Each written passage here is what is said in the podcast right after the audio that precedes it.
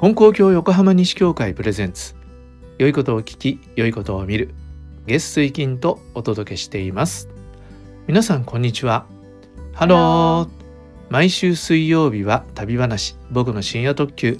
アシスタントのともちゃんと親子でお届けしています。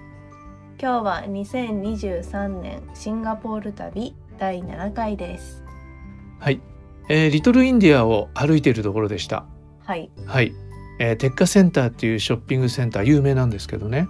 そこの、えーフードコートで安く晩ご飯を食べようと思って歩き出してはい。それで、えーヒンズー教の寺院にばったり行き合ってスリビラマカリアン寺院はい。だったかな？すごい。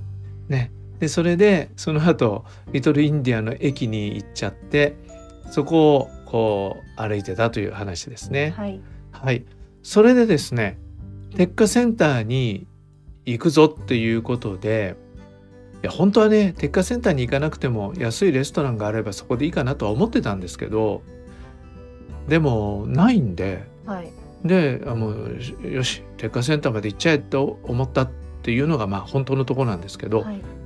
それでテッカセンターを、えーまたスマホのマップアプリでテッカセンターって入れてそれで歩歩いてたんですね。でテクテクテクテク歩いてたんです。それでああここには金をいっぱい売ってるお店があるなとかあここにはこういうお店があるなと思ってで地図見ながら歩いてたんですね。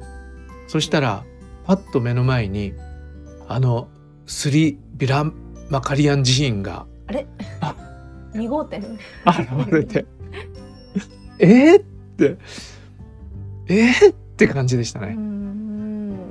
れですね。なんかこう森の道を歩いていたら同じところに行き着いてしまうそうそう。でもう旅人がへなへなへなっうん。て座り込むっていう感じ、あれと思って。ここからテッカセンターに向かって歩いてたはずなのにみたいな。いやーもうね本当にね方向音痴なんだよね。でちゃんと地図見て歩いてるんだけどなんか右と左と間違ったりするんだね、うんで結局そういうことになりました、日本だと例えばセブンイレブンが右手にあるとかうん、こう見ながらできるじゃないですか、はいはい。でも海外だとね何のお店かもよくわかんないし。うーん。まあそういうふうに優しく言ってもらえば助かるんですけど、まあ、本当にねえって感じでしたね。もう自分をもう旅する能力が本来ない人間なんじゃないかと思って。でもうしょうがないと思って気を取り直しましてまた来た道を戻っていったんですね。はいそしたらやっとたどり着きましたテッカセンター。でテッカセンターの入り口に長いエスカレーターがあってそれでこう2階までこう上がったんですね。でここ本当にテッカセンターなのかなと思ってはいでそばにいたおばちゃんにね「ここはテッカセンターですか?」って言ったら「イエス!」って言ってすごい明るく言われて「ウェルカム!」とか言われて別にその人はお客さんなんだけど僕が探しててやっとたどり着いた感をすごい出してたんだろうね。それでね、えー、なんか入りました。そしたらもうほんとインドのドレス。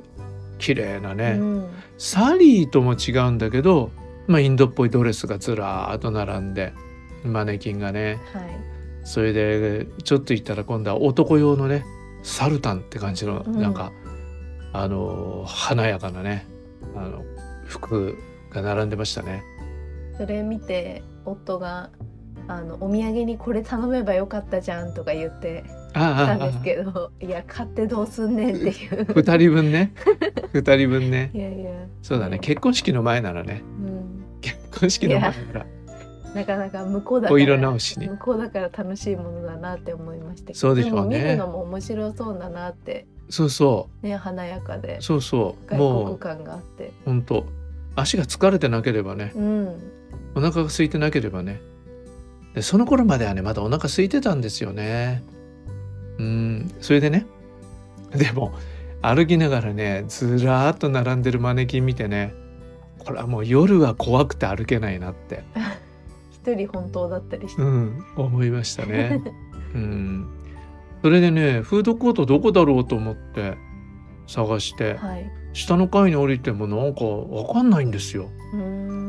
でしょうがないから建物の外出てぐるって回るんだけどわからないんですよ。で結局ね分かんなかったの。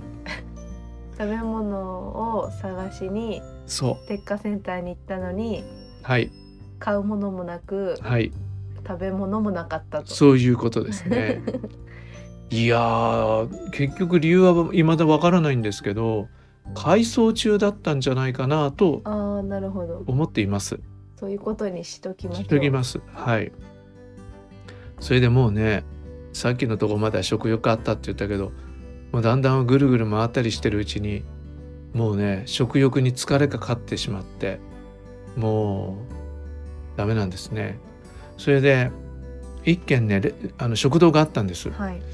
えーそれであここで食べようかなどうしようかなと思ったんだけどすなんとなくね温かみを感じない店の雰囲気だったんですね。うんそれでちょっとまあ別の店あるだろうと思ってい外出て歩いたんだけど、ないんですよ安そうないいお店が。ちゃんとした店の中入って食べるようなレストランはあるんだけどそういうなんかちょっと入り口開けてあるような食堂みたいな感じがなくてで結局ねもうヘトヘトになりながらまたそこに戻ってきてうん。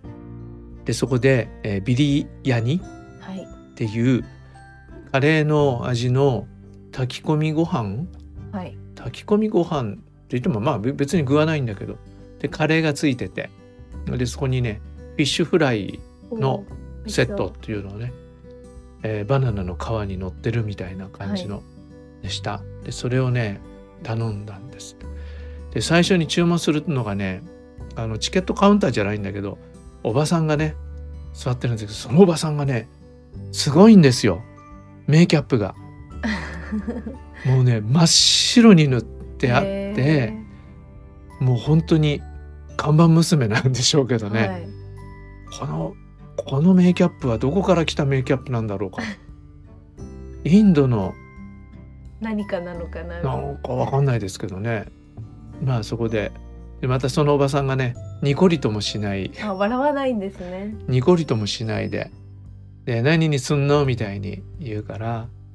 えーっとビリヤニでカレーであのフィッシュフライって言った。フィッシュビリヤニねとかいう感じで、うんでいくらいくら？とか言って。あいくらだったかな？えー、ちょっと待ってくださいよ。8ドル60セントですね。8ドル60セントだから900何十円って感じですね、はい。でした。だけどもうこの時にはねほんと食欲がなくなっててねもう美味しさを感じるっていう感じでもなく もったいない。もったいないですよ。本当に。疲れちゃうとね。ねいただきましたあでもこれはきっとインドの本場の味なんだなと思いながら、うん。うん、食べましたけどね。はい。まあそんな感じでありましたね。あ辛かったですね。そあれは。辛かったんです、ね。やっぱり辛かったカレーがね。ということで、えーリトルインディアの探索を終えてですね帰ることにしました。はい。疲れ果ててるしね。どうやって帰ろうかなと思ってもうタクシー乗ろうかなと思って、うん。でもタクシー乗り場人並んでるみたいだしとか歩いて帰る元気はないなと思ってでよしと思って地下鉄に乗ることにしました。はい。もうそこはねリトルインディア駅のすぐ近くだったのででもね一駅なんですよ。本当に。それで、えー地下鉄の駅入っていったら両替所があったんですね、まあじゃあ銀行の窓口みたいな感じのねあのそれで「いくらですか?」って聞いたら1ドル110円。っていうんだよねあ108円だ百八円。1ドル108円で空港は110円だったのはい。じゃあちょっと安い。ちょっと安いちょっと安いいっぱい買えればもっとお安くなるって言われたけどそんないっぱいは買えないんで、え、その前のご飯食べたところは現金でした？キャッシュレスでした？えっとね現金で払ったと思うな、うん。じゃあやっぱり、あった方がいいね。現金はね。そうそうそういう食堂とかで使えないところもあるから、うんでホーカースっていうフードコートは使えないことが多いっていうんではい。それでまあここでは1万1,000円変えたんですね、はい3,000円変えてたんで合わせて1万4,000円まあ結果的に言うとねこんなに変えなくてよかった。うん。